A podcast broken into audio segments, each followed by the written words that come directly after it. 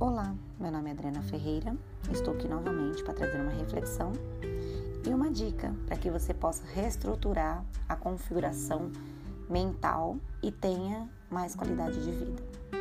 Lembra que falei sobre nossas crenças e que em relação à ansiedade é de catástrofe e antecipação do futuro? Olha como nossa mente prega peça na gente, né? A gente não viveu o futuro e nós temos a tendência de catastrofizar, antecipar e sempre é, atribuir é, elementos negativos para ele. Mas se a gente lembrar e pensar que o futuro ele é uma projeção da nossa mente, ele não existe, e que ele começa a existir a partir do agora, ou seja, hoje eu estou começando a trilhar o meu futuro. Por quê? Porque tudo o que eu faço no momento presente é uma construção do meu passado e é uma construção para o meu futuro. Então, como eu posso saber se o meu futuro é, terá coisas significativas, promissoras? Quando eu começo a trabalhar a minha ansiedade é, e as coisas que eu faço, sempre pautadas numa organização para que aquilo se projete no meu futuro. Ou seja, tudo o que eu faço neste momento né? As minhas vivências, emoções, sentimentos, tudo. É, é uma construção do meu futuro.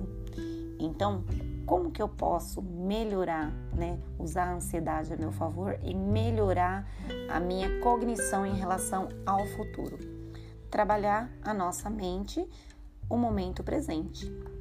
Eu sempre penso é, na mindfulness, que é uma técnica de viver o momento presente, como uma solução para as mentes do ansioso. Por quê? Porque ela vai trabalhar é, o foco no presente, sempre de maneira aberta, né, de aceitação, maneira ali curiosa e uma maneira ali gentil de acolher o presente.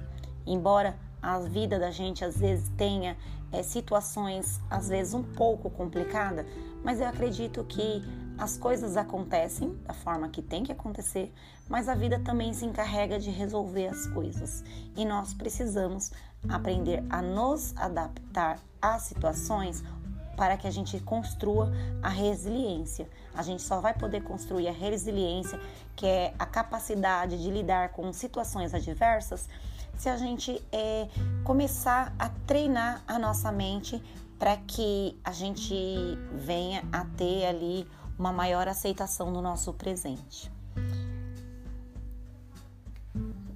E é claro que esse exercício eu posso fazer em, com qualquer atividade que eu estiver fazendo, desde que eu esteja pleno.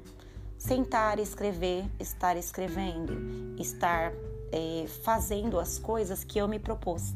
É claro que não precisa ser o dia inteiro assim, mas quanto mais você focar a sua atenção no que você estiver fazendo, você vai conseguir melhorar a sua capacidade cognitiva, é, a sua criatividade, a sua atenção, a sua memória e um monte de outras coisas que a atenção plena é, ajuda a, a exercitar na nossa mente. Tá bom? Espero que tenha gostado da nossa dica, da nossa minha, da minha dica.